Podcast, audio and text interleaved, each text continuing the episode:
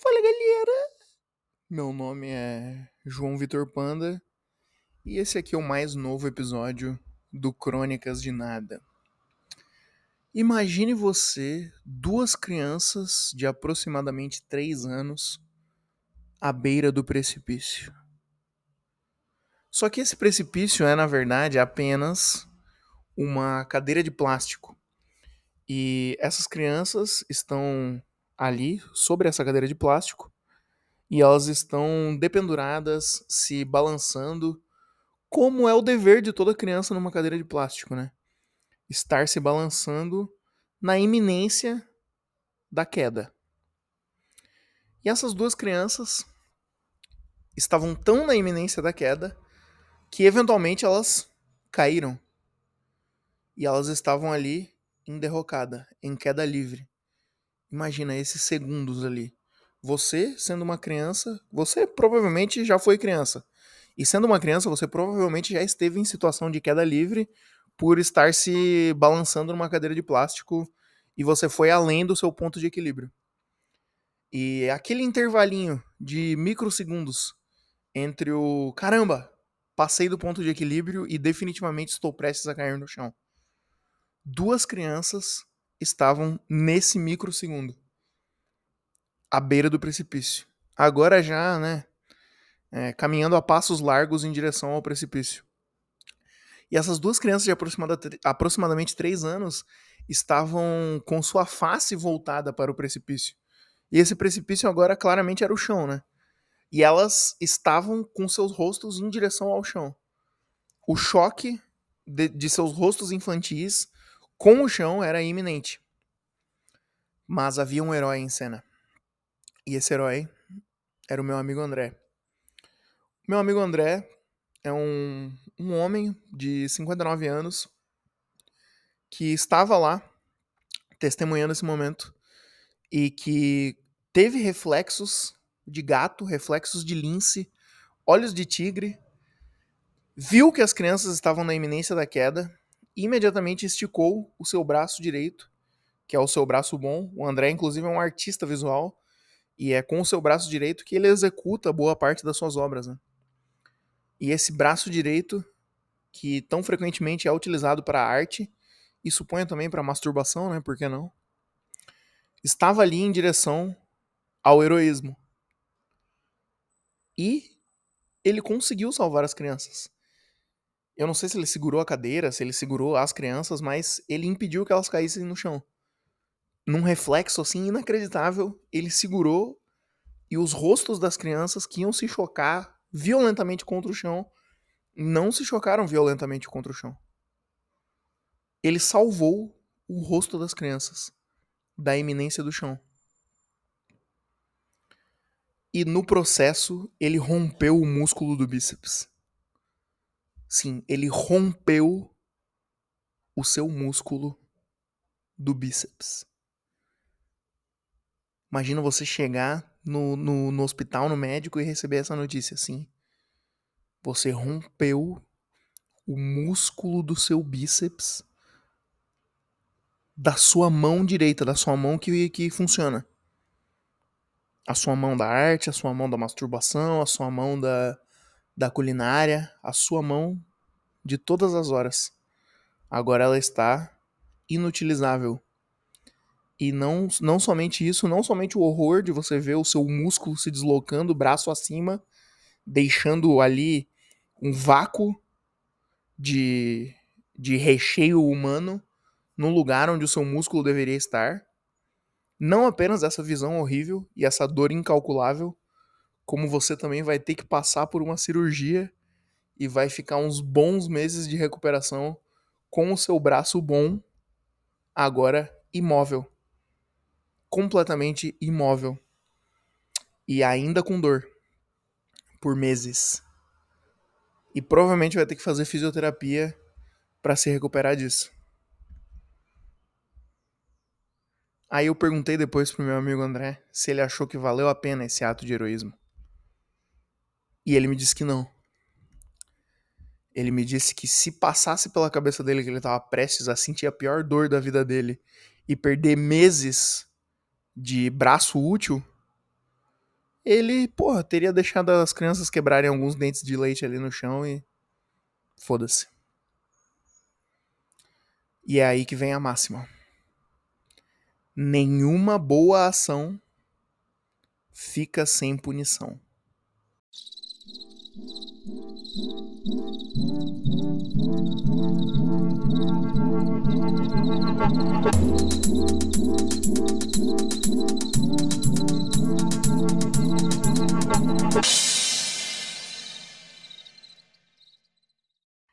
É, não pense também que eu utilizo essa máxima como uma esquiva, né, para deixar de fazer coisas boas.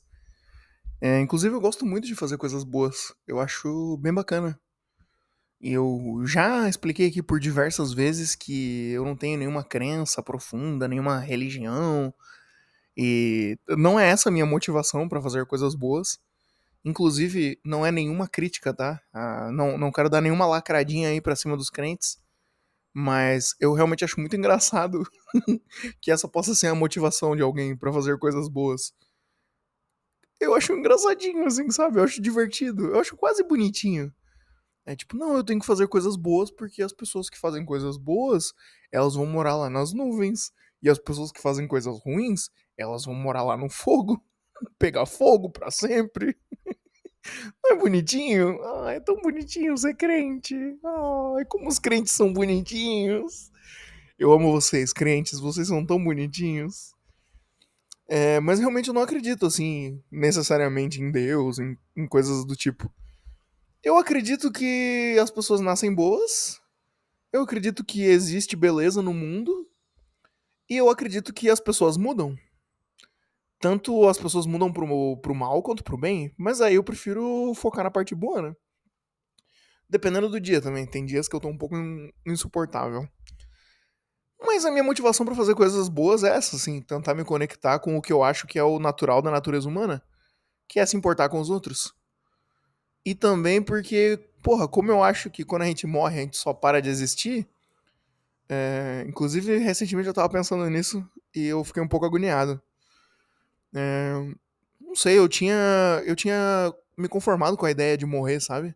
Não que eu quisesse morrer nem nada, mas pensei, ah, uma hora, uma hora o bagulho acaba, né? Mas recentemente eu tava pensando em morrer, eu fiquei um pouco agoniado. Não foi um pensamento muito maneiro, não. Mas eu acho que quando a gente morre, a gente só para de existir. E aí a gente tá um tempinho aqui na Terra, né? E daí, tipo assim. Porra, se eu for fazer uma coisa ruim pra alguém, o tempinho aqui na Terra dessa pessoa vai ser meio paia. Sabe? Aí, não sei, né? Não é legal. E as pessoas fazem coisas ruins para mim também, né? E daí o meu tempinho aqui na Terra fica um pouco mais paia. Mas sei lá, né? Eu não posso controlar o que as outras pessoas vão fazer, só controlo o que eu faço. Então, vamos que vamos, né? Tamo junto, vambora. Mas ainda assim eu acho muito engraçada essa máxima, e eu sempre falo isso, nenhuma boa ação fica sem punição. Sempre que eu faço alguma coisa minimamente boa, eu olho pra Júlia e falo, provavelmente vai acontecer alguma coisa ruim comigo agora, né? Porque nenhuma boa ação fica sem punição. Inclusive, é, soa bem melhor em português essa frase, né? Em inglês é em inglês, eu acho que a formatação mais, mais clássica, mais clássica dessa máxima é No good deed goes unpunished. Eu já vi também A good deed never goes unpunished. Alguma coisa assim. E daí em português tu pode falar é, nenhuma boa ação fica impune. Já vi assim em português. Mas, tipo assim, se tem uma rima tão perto, por que tu vai se esquivar da rima? Eu, caramba, eu quero colidir de frente com a rima. Eu prefiro falar nenhuma boa ação fica sem punição. E eu sempre falo isso. E sempre que eu falo uma coisa boa, eu digo isso pra Júlia. Vai acontecer alguma coisa comigo. Alguma coisa ruim vai acontecer comigo. Porque nenhuma boa ação fica sem punição. E a Júlia, minha esposa, ela ela é ex-crente, inclusive, né? Ela já foi muito crente bonitinha, que fofinho. Hoje ela é só fofinha de outras maneiras. Mas até onde eu sei, ela também não tá num momento aí muito de acreditar em coisas super, super crenças, grandes crenças. Mas a gente brinca de acreditar nas coisas de um jeito engraçadinho, assim. A gente transforma pequenas crenças em piadas internas do casal ou prazeres ritualísticos. Já falei aqui sobre soprar canela na porta de casa para atrair boa fortuna, Mas uma outra coisa é que uma vez ela viu no TikTok uma menina falando que tu tem que atrair coisas boas por dizer que você é muito sortudo. Essa garota que ela viu no TikTok, a menina dizia assim: Ah, eu sempre digo que eu sou uma pessoa sortuda e tudo mais. E isso atrai coisas boas pra minha vida. Aí a Júlia viu isso, ela me contou e a gente transformou isso numa piada interna do casal. Aí a gente sempre brinca de atrair coisas boas. A gente olha um pro outro e fala assim: Meu, a gente é muito sortudo, né, cara? Porra, olha como as coisas acontecem pra gente. e aí, fazendo isso, a gente tá brincando de, de atrair coisas boas. Às vezes pode até a gente tá num momento ruim. Vamos, vamos supor que a gente tá numa pindaíba financeira, ou teve algum gasto inesperado. Dá pra rebater isso com, com essa brincadeira. E aí ganha um tom de, de cinicismo, né? Cinicismo não, cinismo. E é meio engraçado ser cínico também, às vezes. Se tu é muito cínico, tu é uma pessoa insuportável. Mas se tu é um pouco cínico, é divertido. Então tu tá numa situação de pindaíba, numa situação de desespero, e tu fala assim, meu, como a gente é sortudo, né? As coisas boas acontecem pra gente. é, dá pra extrair uma diversão da situação, né? Mas o que, que eu ia contar? É... Ah, tá. Eu e a Júlia, a gente tava no mercado. Vou, vou, vou contar mais um causinho aqui. Vamos de causo. Eu e a Júlia, a gente tava no mercado é... e a gente já tava passando as nossas compras no caixa. Nos dirigindo a um caixa. Aí eu utilizei a minha habilidade, né? Já descrevi um. Ah, se eu não me engano, tem um episódio inteiro do Crônicas de Nada sobre isso, sobre caixa de mercado. E nesse episódio eu descrevi minha habilidade, que é eu sou muito bom em escolher o caixa do mercado que vai demorar mais para me atender. Às vezes pode parecer a menor fila, pode parecer que a pessoa da frente tá com menos produtos, pode parecer que eu dei a sorte de pegar o caixa que, tipo, caralho, se eu chegasse aqui três segundos depois, outras duas pessoas já teriam colocado o carrinho na frente porque elas perceberam que essa fila aqui vai andar mais rápido. Às vezes pode parecer uma situação assim, caralho, Deus me entregou de bandeja o caixa que vai andar mais rápido. Mas mesmo quando acontece isso, eu tô na fila que vai demorar mais. Porque, sei lá, vai dar um problema com o cartão da pessoa na hora de pagar, e daí vai ter que chamar o gerente, e eu vou ficar olhando pra fila do lado, passando muito rápido e pensando, poxa, eu sou bom nisso, hein? Mais uma vez eu escolhi o que demorou mais. é, mas eu super não tenho problema nenhum com esperar. Inclusive, esperar é uma das minhas maiores habilidades. É, não sei, eu não fico muito estressado em. A não ser que eu esteja com pressa, que é a coisa que eu mais odeio. Odeio estar com pressa. Mas no geral, no meu estado normal, eu não me importo de ter que esperar. Eu às vezes acho até legal. Se eu tô de bom humor, e eu costumo ser uma pessoa bem humorada, é, eu gosto de situações em que eu não tenho nenhuma outra opção a não ser esperar. Porque daí eu posso ficar só olhando em volta, assim, sabe? Vendo o que as pessoas estão fazendo. Pensando. Poxa, eu tô fazendo bem pra minha mente aqui. Inclusive, nessas horas eu gosto de não ficar olhando no celular. Porque eu penso, porra, eu não tô nem olhando no celular, tô fazendo bem pra minha mente aqui. O celular faz mal pra cabeça, né? Então, se eu só ficar olhando em volta e observando o comportamento humano, é como se eu tivesse fazendo terapia, como se eu tivesse, não sei, dando um presente pro meu cérebro, tá ligado? É, eu fiz questão de fazer barulho no gole do café pra vocês entenderem que essa pausa que eu dei foi para dar um gole no meu café. Mas agora que eu já falei isso, eu não preciso fazer barulho de novo, né? Deixa eu só dar um gole no café aqui. Ah. É, eu tenho isso com o meu cabelo também. Tava pensando nisso essa semana. Eu tenho cabelo comprido, né? Meu cabelo acho que tá bem, bem mais comprido do que ele já teve em qualquer momento da minha vida. Meu cabelo tá. Tô cabeludão, tá? Tá lá no meio das costas meu cabelo. Só que tá ficando calor, né? E quando tá calor, eu fico muito tempo com o cabelo preso. Só que eu já vi o pessoal falando que não é muito saudável pro cabelo tu ficar só com o cabelo preso. Inclusive faz tu ficar com entrada, né? Porque também eu não prendo o cabelo muito preso, muito bem forte assim. Mas tu tá sempre com o teu couro cabeludo sendo puxado para trás, tu vai começando a ficar com entrada. E daí eu boto essas pequenas coisas na minha cabeça. Eu penso, porra, então se essa é a lógica, se ficar com o cabelo preso por muito tempo faz mal pro cabelo, cada segundo da minha vida que eu passar de cabelo solto, eu tô fazendo bem para mim mesmo, sabe? E daí, às vezes, eu posso estar na fila do mercado e eu penso, não. Então eu vou me dar de presente aqui muita qualidade de vida. Eu não vou olhar o celular e eu vou soltar o cabelo. Aí eu fico lá de cabelo solto e sem mexer no celular, só observando o comportamento humano. E me sentindo bem, né? Pensando, poxa, como eu sou saudável. Nem era isso que eu ia falar. A gente tava na fila do caixa, a fila que mais demorou de todos os caixas, demorou horrores, graças a Deus.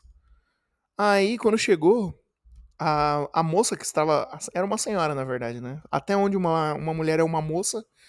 Quando que uma mulher deixa de ser uma moça para se tornar uma senhora, né? Fica aí a dúvida.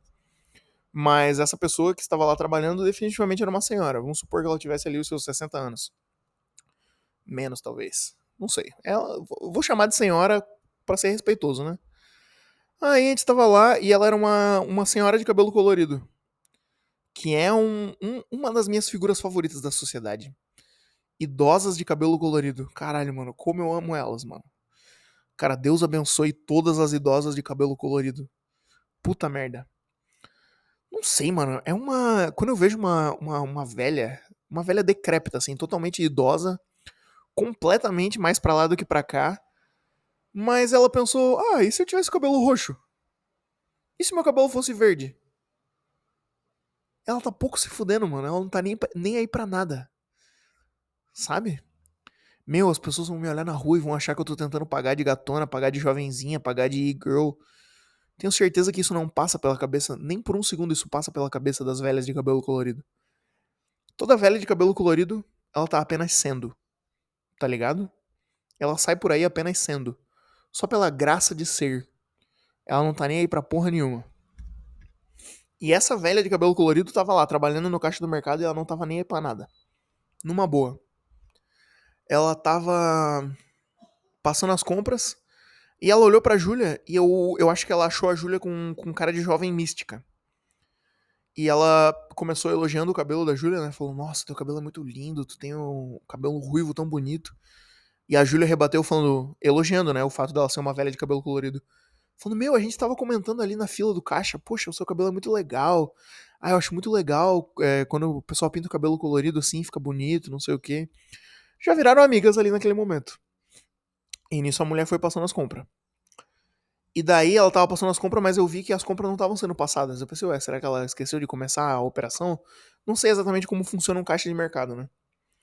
Mas já fui em muitos mercados, então eu sei que tem que, tem que fazer um barulho específico, tem que aparecer o que está sendo comprado ali na TV. Aí eu pensei, poxa, talvez tenha alguma coisa de errado. Aí ela percebeu que tinha alguma coisa de errado. Ela falou, opa, acabou que não passou as compras aqui. Aí ela apertou os botões de novo lá. Só que nisso, eu percebi que ela estava distraída porque ela queria conversar com a Júlia. E a, a conversa do cabelo foi apenas uma abordagem inicial. Porque ela achou a Júlia com cara de jovem mística. E daí essa velha de cabelo colorido chegou pra Júlia, puxou ela de canto e falou assim: Ei, vem cá. Deixa eu te perguntar uma coisa, minha querida jovem ruiva, minha querida jovem mística. Por acaso tu não conhece nenhuma cartomante? Isso perguntou a velha de cabelo colorido pra minha namorada, né?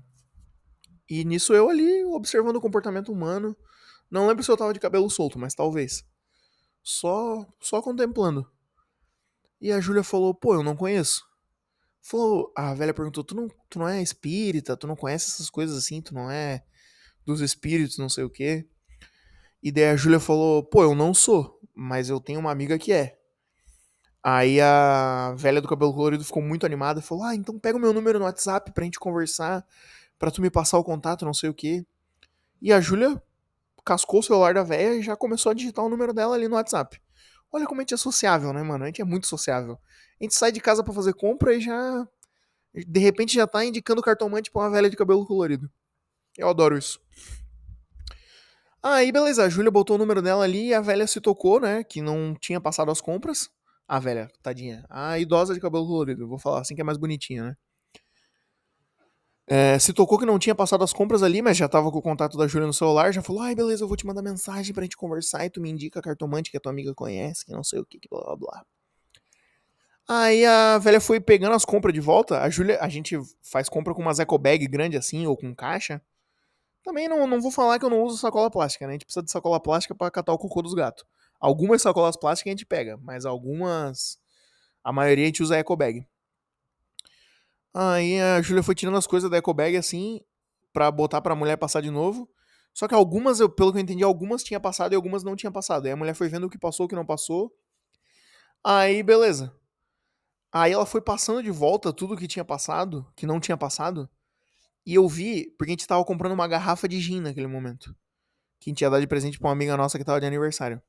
60 reais a garrafa de gin. Tô falando o valor aqui só pra vocês entenderem a, como eu sou um, um, cara coração, tá ligado? Como eu sou, como eu sou boa pinta. E eu fui vendo ali, plim, plim, todas as coisas aparecendo. Eu acho que a Júlia entregou a garrafa de gin pra mulher, só que ela não, é, não leu o código ou passou sem passar. E daí eu vi que não apareceu ali e a Júlia já tinha guardado no ecobag de novo. Eu falei, caralho, mano. Será que não passou a garrafa de gin? Aí continuou passando outras compras. Eu falei, não. Vou romper o silêncio, né? Vou tomar uma atitude. Aí eu falei, ô, oh, minha querida velha de cabelo colorido. Eu acho que não passou a garrafa ali de gin. Aí ela olhou na lista, na tela, na lista de coisas que tinham passado das compras. E falou, caralho, não passou mesmo. Meu Deus. Aí ela pegou a garrafa, passou Aí debitou, adicionou na conta ali os 60 reais e foi. Aí ela falou: Meu Deus, muito obrigado pela sua honestidade, você é muito honesto. Meu Deus, como você é honesto. nunca vi nesse mercado um, um, cara tão honesto como você. Aí eu falei: Não, não. Ei, tamo junto. Relaxa. E continuou passando as compras e ela: Meu, tu é muito honesto, cara. Porra, tu é. Posso te falar, posso te falar um bagulho do coração meu? Tu é honesto, cara. Eu falei: Não, tá de boa, tá suave. Tamo junto. É, eu jamais, porra, vai que dá uma merda pra mulher, tá ligado? Esse é o tipo de coisa que não dá pra. Não dá pra fazer. Não é tipo, ah, eu tô tirando vantagem aqui. Não é tirar vantagem. A pessoa tá trabalhando ali, vai que ela se fode porque passou um negócio errado. Imagina a pessoa perder o emprego por causa de uma garrafa de gin. Eu, hein? Deus me livre guarde. Não é nem uma questão de honestidade, é uma questão de, porra, é só. Tá ligado? Fala aí o bagulho e pronto. Só que qual que é o negócio? Imediatamente, quando isso aconteceu, eu olhei pra Júlia e fiz um burburinho com a boca, assim. Eu, eu, eu sussurrei. Vai acontecer alguma coisa ruim comigo hoje. E daí a Júlia, eu, hein? Que isso, cara? Para, para, para. Aí eu falei: Nenhuma boa ação fica sem punição. É, eu não sei. Aconteceram algumas coisinhas ruins comigo até, até então, desde que isso veio a ocorrer. Mas eu não sei se foi a coisa ruim, né? É, de repente tem vários débitos de coisa boa que eu fiz na vida me perseguindo até hoje. E uma hora vai chegar a coisa ruim para compensar, sabe? Pra, a punição vai chegar. E às vezes a punição é desproporcional, né? Pode até ser que eu já fui punido desproporcionalmente de uma única vez por várias pequenas boas ações que eu fiz, sabe? Pode ser o caso. Mas eu acho que essa punição específica eu ainda tô aguardando.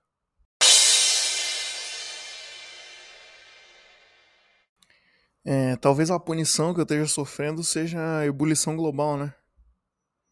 Que logo depois que eu avisei pra caixa do mercado que ela não tinha passado a garrafa de gin, é, começou a ficar mais nítido que o mundo tá acabando, né? Já pensou? Se o aquecimento global é só para me punir?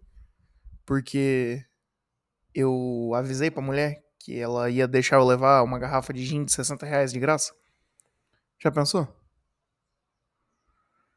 Bom, é, eu já falei várias vezes aqui que o meu assunto menos favorito é o fim do mundo, né? Porque eu gosto muito do mundo, eu gosto muito das pessoas e tudo mais, blá blá blá. Vocês sabem como eu sou, né? É o João Vitor Panda Starter Pack. João Vitor Panda Starter Pack. Eu amo as pessoas, eu amo o mundo, eu quero fazer amigos, não sei o que, blá blá blá. Ai, não fala comigo que o mundo tá acabando. É, mas é, o foda é que agora ficou muito nítido que o mundo tá acabando. Veio uma onda de calor, nada a ver aí. E ficou todo mundo pensando, meu, será que é assim que o mundo vai acabar, velho? Todo mundo pegando fogo. Hum, de repente até os crentes estavam certos, né? Isso aqui é, é, o próprio inferno pegando fogo. É, mas não vou dizer que eu fiz as pazes com o fim do mundo e que eu tô de boa que o mundo vai acabar. Mas é só que agora eu tô ficando um pouco menos desesperado de ouvir as pessoas falando sobre isso. Eu acho que tá, porque tá cada vez menos, menos distante mesmo, né? Não sei se eu tô sendo alarmista aqui também, talvez não.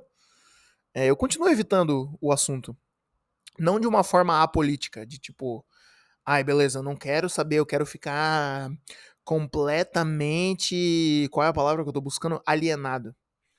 Não quero ficar completamente alienado. Quero ficar um pouquinho alienado só. Só um tiquinho, só um, um tasquinho de nada. Mas não sei, parece que tá cada vez mais palpável e tá cada vez menos não sei, quando o bagulho é muito longe, é um desespero diferente. Agora é um desespero mais tipo, ah, beleza, né? A gente vai ficar cozinhando lentamente aí por uns anos, até que, não sei, vai vir uma enchente na minha casa e vai, não sei, me afogar. Sei lá. Mas toda geração acha que está experienciando o fim do mundo, né? Eu acho que todas as gerações, desde que o mundo é mundo, elas pensam assim, não, agora tá acabando, meu. Que merda, bem na minha vez o bagulho acabou, mano. Que merda. Caralho, agora que eu tirei carteira, agora que eu tô aqui, agora que eu tenho dinheiro para ir no cinema, bem na minha vez acabou o mundo. É guerra, é pau, é pedra, é o fim do caminho. Toda geração acha que está vivendo o fim do mundo. Eu acho que a única diferença é que a nossa tá um pouquinho mais certa que as outras. Tá ligado? Mas de repente nem vai ser a nossa também, vai ser a próxima ou a outra. E a gente vai. O que eu quero dizer é que o fim do mundo pode ser, um... pode ser mais lento do que a gente imagina. Às vezes não é, porra, o mundo tá marcado de acabar tal dia. Às vezes é, porra, o mundo começa a acabar hoje e termina de acabar daqui a 150 anos só. Sabe? Não sei, eu tô um pouco propositalmente mal informado nesse sentido. Mas saibam que o fim do mundo é por minha culpa, tá? É porque eu salvei a, a velha de cabelo colorido de passar uma garrafa de rim de graça para mim. E nenhuma boa ação fica sem punição, né? Nenhuma boa ação fica sem punição. Pô, eu tava na casa de um amigo meu esse final de semana. É, e como eu posso dizer? De uma forma bem, bem delicada e encriptada. É, tava lá eu, a Júlia, esse meu amigo, a, a esposa dele, a namorada dele, sei lá, uma. A cônjuge dele, essa é a palavra que eu queria. E um outro casal de amigos deles. E vamos supor que todos nós, todas essas seis pessoas. Eram seis pessoas? Sete, a minha irmã tava junto também. Todas essas pessoas estavam debaixo da influência. Entende o que eu quero dizer? A gente estava debaixo da influência. Aí a gente estava lá e algumas reflexões e alguns momentos eu vivi nessa noite. Primeira coisa, é, esse outro casal que tava lá, além do meu casal de amigos, é um casal que eu já tinha visto outra vez na vida, mas que eu não tenho tanta intimidade assim. E vocês sabem, né? Eu gosto de fazer amigos e tudo mais. Tem dias que eu tô com um pouco mais disposto a isso, tem dias que eu tô um, um pouco menos. Mas a gente tava lá, tava, né? É, num estado de consciência assim, deplorável. Não deplorável, mas diferenciado. Aí conversa vai, conversa vem, até que começou a acontecer um momento que era o que eu queria comentar. Um momento que às vezes acontece. É, as pessoas, algumas delas que me conhecem assim, tipo, ah, eu conheci um amigo de um amigo. Aí esse amigo me segue no Instagram. Aí quando a pessoa me segue no Instagram, ela vê que eu posto videozinhos aí tentando meter uma comédia, tá ligado? tentando meter um, um, um influencerismo, uma paradinha assim. Pessoa quando, ah, vou seguir o amigo do meu amigo no Instagram. Aí ela abre o meu Instagram ela vê que, sabe? Eu tô postando coisa lá. Não sou low profile, eu sou high profile. Infelizmente, às vezes. E daí, eu acho que isso é, me compartimentaliza, compartimentaliza na cabeça da pessoa. A pessoa quando ela vai organizar os arquivos de pessoas dentro da cabeça dela, ela me coloca numa pasta de tipo, ah, beleza, esse cara é do humor. Eu já tive essa impressão algumas vezes. E eu tive essa impressão de novo no nesse final de semana. E daí essa é a segunda vez que eu tava vendo aquele cara e eu tenho a impressão de que ele me salvou nos arquivos da cabeça dessa forma. Ah, o Panda é um cara que faz piadas na internet, então Deus me livre e guarde, né? Mas já teve gente que me chamou disso, eu fiquei muito ofendido. Talvez ele tenha pensado assim: ah, o Panda é comediante, o Panda é humorista. Cara, na moral, se tu chega na minha cara e me chama de humorista, de comediante, eu sou capaz de vomitar no teu rosto. Sem brincadeira. Não faz isso comigo. Não faz isso comigo que é capaz de me dar um revertério na barriga. Ah, tu não é aquele comediante? Que comediante, irmão? Porra. Caralho, minha mãe, mãe solteira, cabeleireira, batalhou a vida inteira para me criar, me deu educação, para eu chegar agora com 25 anos e virar comediante. Para, né, cara? Dá licença. Tu acha que eu ia dar esse desgosto pra, pra dona Cida? Me respeita, pelo amor de Deus, me respeita, respeita minha história, respeita minhas vivências. Tá ligado? Mas eu sinto que esse cara me compartimentalizou na cabeça dele dessa forma. Por quê? Porque teve uma hora que o assunto deu uma decaída e esse cara sentiu que era o momento dele pegar o assunto para si e tipo, porque uma conversa, uma conversa é você se doar, né? Tu se doa pro diálogo. chega um momento que é hora de tu se doar. Tu pensa, ah, eu vou levantar a bola aqui pra conversa continuar. Ou, né, principalmente em situações em que você não tá num ambiente que tu, você tem intimidade com todo mundo, e tu fica preocupado quando o silêncio começa a reinar um pouco. Tu pensa, não, eu tenho que puxar a bola de novo. É, tenho que levantar a bola e a bola tem que continuar num, num rally aqui de diálogo. A conversa tem que continuar.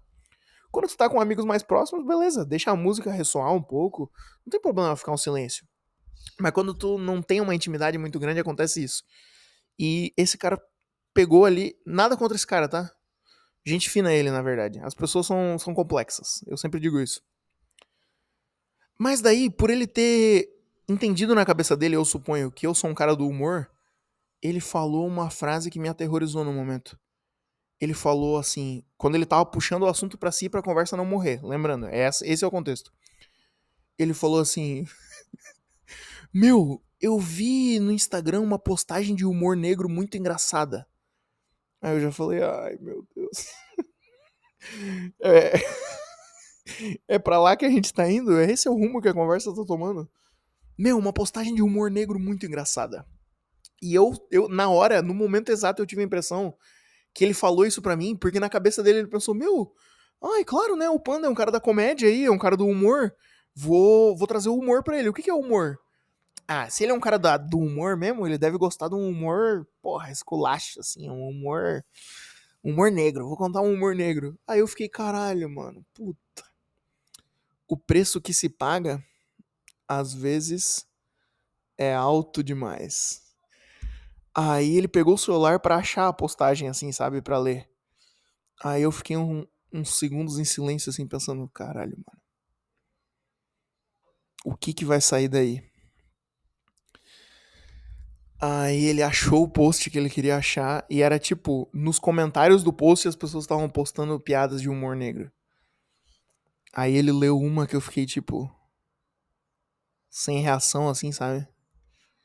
Aí eu pensei, vamos, vamos deixar o segundo, o, o silêncio ressoar aqui um pouco pra, pra ver que foi meio pai a situação. Aí ele leu outra e eu fiquei meio assim. Aí finalmente aquele momento acabou, sabe? Acabou o momento de e eu fico pensando, caralho, mano, às vezes até eu, eu propositalmente tenho o cabelo comprido e eu às vezes eu dou uma pinta meio de esquerdo macho, assim. Eu, eu tenho essa pinta, querendo ou não. Eu, eu não consigo deixar de ser quem eu sou, na verdade. Querendo ou não, eu sou, porra, um, um jovenzinho esquerdo macho de cabelo comprido que pinta unha e que às vezes é um pouco, via, um pouco viadinho, assim, sabe? É, mas eu já falei, as pessoas são complexas. Mas, caralho, mano, por que que a, às vezes eu queria mais ser lido dessa forma, sabe? Ser lido como esquerdomacho. Ia me evitar algumas situações. Porra, mano, tu não consegue ver que eu sou da galerinha da lacração? Eu, hein? Não quero saber de humor negro, mano. Caralho, velho. Não vem de piadinha assim pra cima de mim. Tu não, não consegue ver que eu sou da galerinha da lacração? Hein? Mas enfim, aconteceu isso. Uma outra coisa que aconteceu nessa noite Esse foi um momento engraçado. Porque a gente tava, né, mais pra lá do que pra cá. Mais pra lá de Bagdá. E aconteceu algo que às vezes acontece, né? Que acabou que todas as meninas do rolê, todas as mulheres estavam conversando entre mulheres. E daí eu estava conversando com o meu amigo e com o amigo do meu amigo. Então tava mulheres pra lá e homens pra cá. Às vezes isso acontece, né? Isso é um pouco paia. Às vezes quando acontece eu, eu tomo um esforço consciente de trocar de roda. A não ser que, né, óbvio, né? Ah, vou chegar lá no assunto e daí eu tô estragando a conversa da, da mulherada. Aí não é legal também. Mas é bom que o rolê seja equilibrado, né? Não é legal que fique o clube do Bolinha e o clube da Luluzinha. Mas nesse momento tava assim e tava tudo bem. E eu tava tão entretido na conversa dos rapazes ali que eu não, não tive esse pensamento consciente de de repente talvez trocar de roda. E eu tava falando com esse meu amigo e, esse, e, e o amigo do meu amigo ele tava numa viagem muito profunda assim para dentro da cabeça dele. E eu tava falando com meu amigo, e foi muito engraçado perceber, depois de sair do contexto micro e olhar pro macro, que realmente existem diferenças claras entre homens e mulheres, e eu acho que o equipamento masculino cerebral é um pouco mais simples mesmo. Inclusive, a gente entrou nesse assunto depois. A gente ficou pensando, será que os homens são mais simples mesmo? Ou será que isso é só social? A diferença é social ou é fisiológica? É, eu acho que é um pouco dos dois, na verdade. Mas tá tudo bem. A graça foi o seguinte: Cara, quando a gente olhou para as meninas, elas estavam tendo um momento muito. Caralho, a, a, a própria sororidade feminina tava acontecendo ali na nossa frente. Elas estavam se abraçando, assim, e, pens- e, e falando, tipo, caralho, mano, é isso aí, ser mulher é essa porra mesmo, não sei o quê. Tipo, deu pra ver que elas estavam numa profundidade de conversa muito profunda, assim, tipo, todo o tempo que a gente passou conversando aqui, meu, elas atingiram o petróleo do assunto delas. E foi engraçado olhar de volta pro meu amigo e pensar, tipo, caralho, mano, elas estavam atingindo as profundezas da sororidade feminina enquanto tu tava me descrevendo aqui. Como seria se tu tomasse esteroides na academia? Tá ligado? Foi um momento muito guerra dos sexos, assim. Achei engraçado.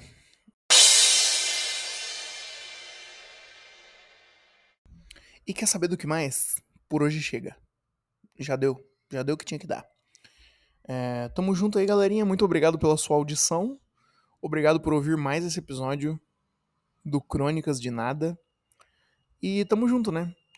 É, gostaria muito que você indicasse esse programa para amigos, conhecidos, pra galera aí que curte um podcast e de repente está em busca de um novo podcast para começar a acompanhar. Esse aqui tem toda semana. Ah, mas tu prometeu que ia postar toda segunda, semana passada tu postou quinta e eu- essa semana eu tô postando terça. Mas eu postei, tô postando toda semana. Tá ligado? Vamos apreciar um pouquinho? Só um pouquinho? Então vamos.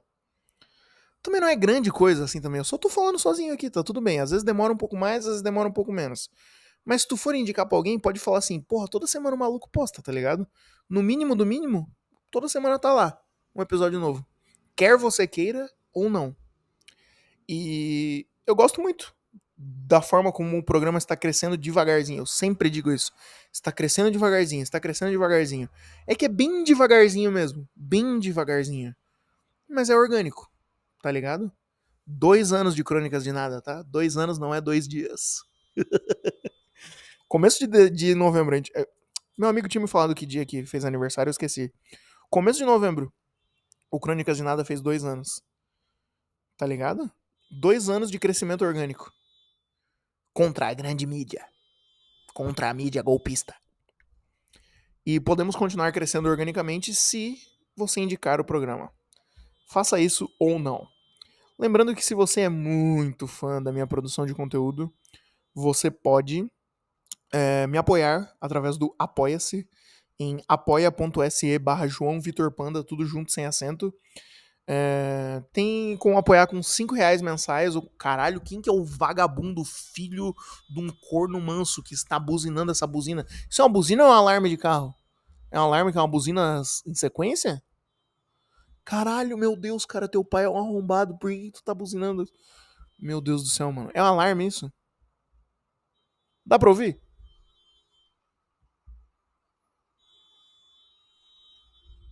Meu Deus, mano. Às vezes eu penso que a função primordial dos veículos não é a locomoção. É o barulho mesmo. Eu que moro numa via rápida aqui. Acho que parou agora. Porra, eu que moro numa via rápida aqui e todo tipo de veículo barulhento vai passando aqui. Eu acho que a função primordial do, do veículo é o barulho. Porque vende-se a ideia de que a cidade grande é cheia de barulho e poluição. E daí as. Meu Deus, voltou.